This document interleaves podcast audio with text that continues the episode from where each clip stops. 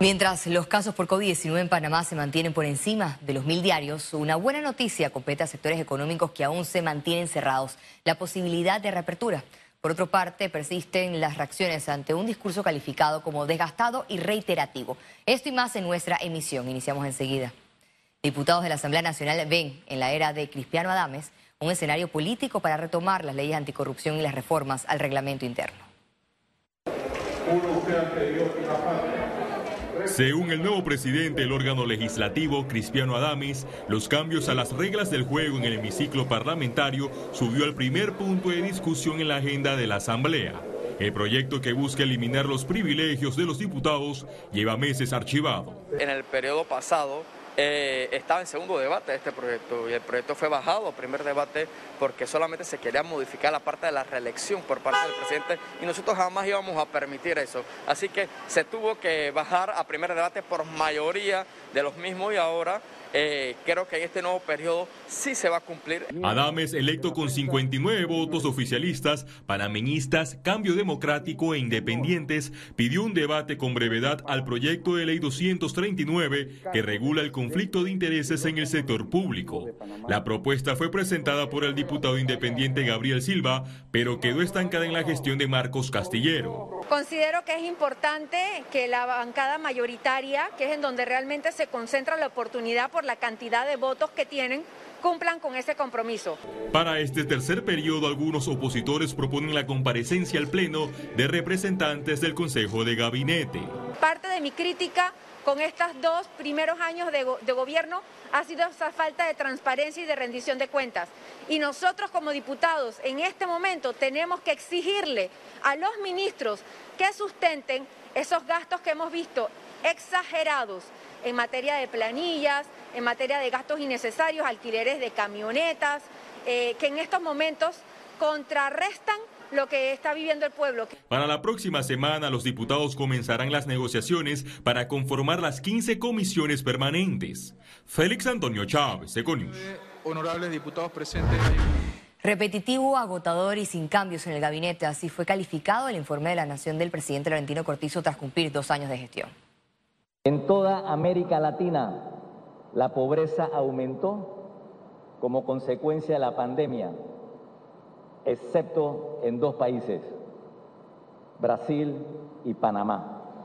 El mandatario en esta ocasión bajó el tono de su discurso y se centró en el esquema de vacunación contra la COVID-19 como principal estrategia para la recuperación económica.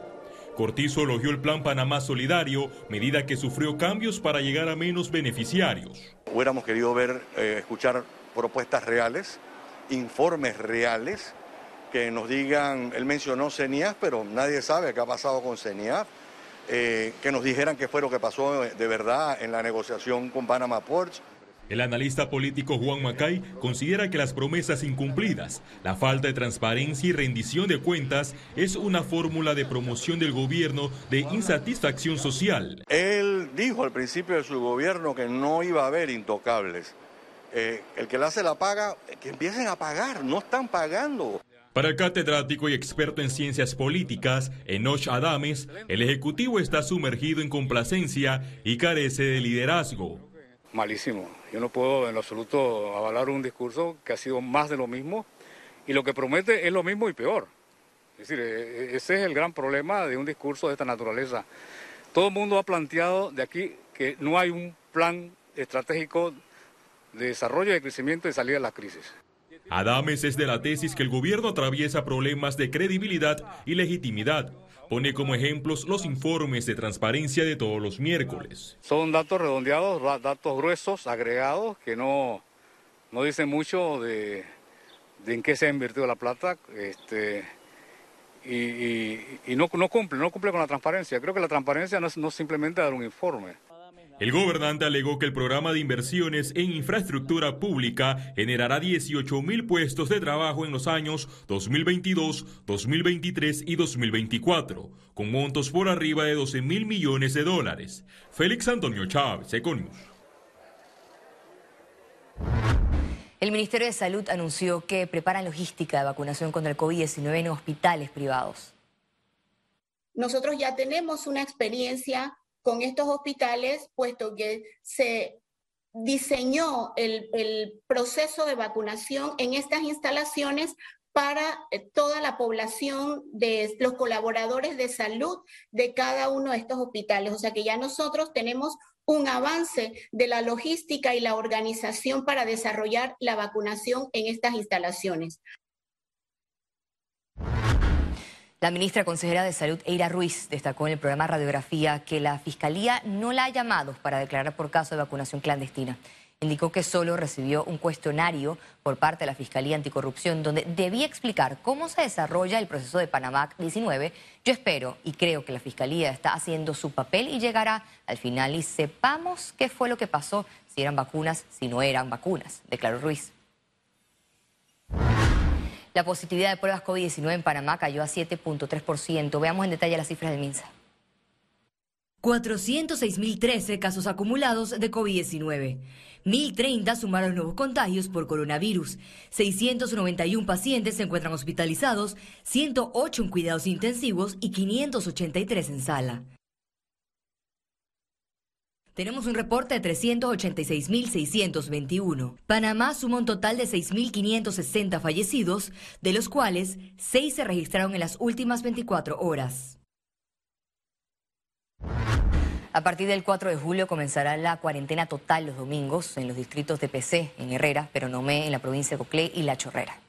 Las autoridades instalarán puntos de control en el distrito de La Chorrera para el cumplimiento de esta medida que busca frenar el incremento de los casos positivos de COVID-19.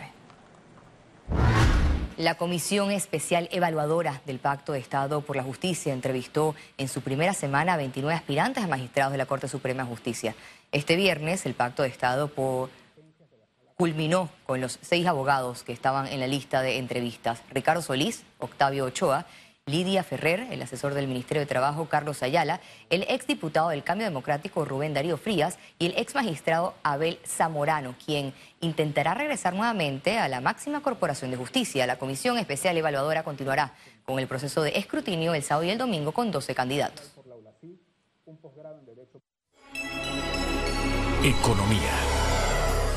Las autoridades analizan nuevas reaperturas en base a proyecciones de vacunación contra la pandemia.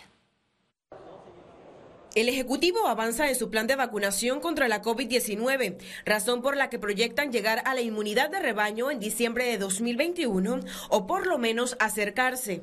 Si hacemos las cosas bien, eh, si logramos que a diciembre tengamos el 85-90% de la población vacunada, nosotros vamos a tener un clima de inversión sobre reaperturas, analizan permisos a discotecas y ferias. De repente eh, se pueda permitir que las personas, por decir algo, las personas que ya han sido vacunadas eh, puedan entonces ingresar a algún tipo de sitio de eventos como estos. O sea, vamos a buscar la estrategia necesaria para ir reactivando las actividades, para ir extendiendo tal vez el horario, pero con las personas que puedan ir a vacunarse.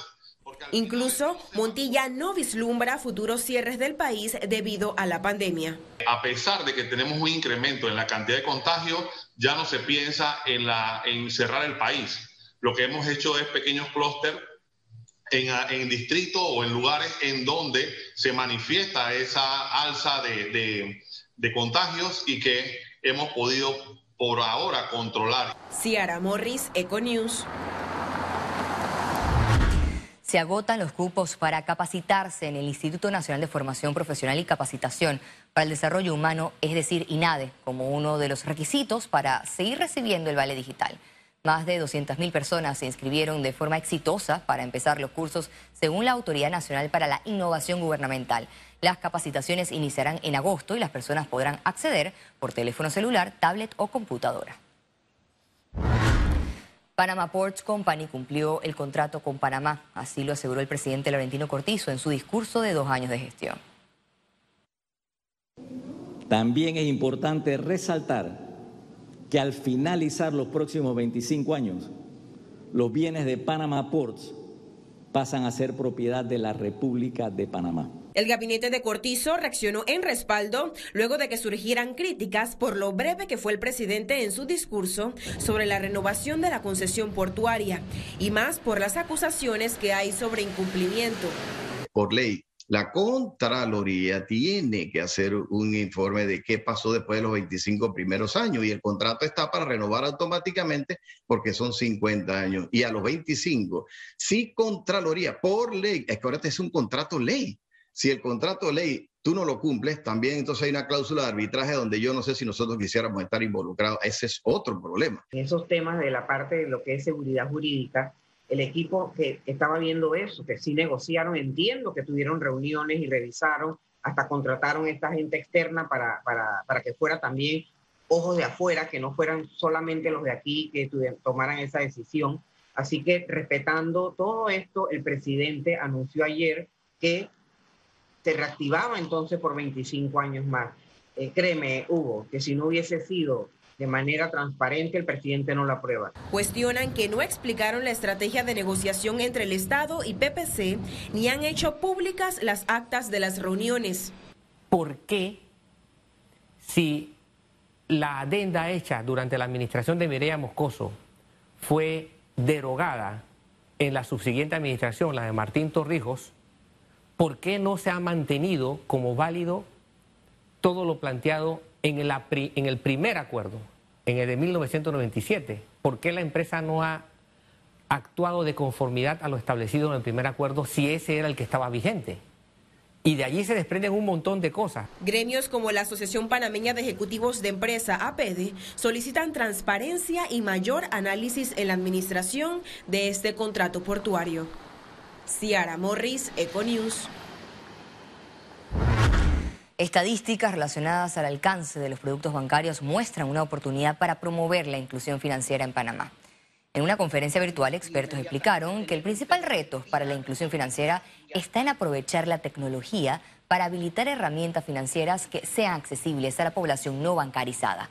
Un ejemplo son las billeteras electrónicas que permiten a la persona un mecanismo de pago sin una cuenta bancaria que agregan el valor, ¿no? Estamos ya cerrando esa, esa brecha de la última milla, el último kilómetro, si lo quieres decir así, eh, y ayudar a cerrar esa brecha y permitir que podemos apalancarnos sobre todo lo que ofrece las instituciones financieras tradicionales con todo lo nuevo y toda la tecnología y las ideas que nos traen estas, estas empresas eh, fintech para llegarle a las masas. Pensemos en la persona que quiere enviar dinero a eh, su primo en Colón, ¿cierto? Y, cómo mejorarle la vida a partir de eh, billeteras digitales como, como Cindy, digamos, para, para enviar dinero, digamos. Pensemos en cómo la inclusión financiera ayuda a mejorar las economías, a empoderar a la gente, a hacer que la gente pueda hacer lo que hasta ahora no podía hacer, digamos,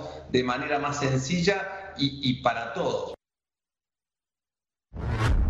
La Expo Vivienda Capac 2021 registró más de 4.000 solicitudes de hipotecas. La Cámara Panameña de la Construcción informó que la feria virtual culminó con éxito luego de recibir 4.180 solicitudes de crédito a través de 40.000 visitas a la plataforma. Gobierno extiende medida de control de precios por seis meses más. 14 productos mantendrán sus costos máximos de venta bajo control de precios.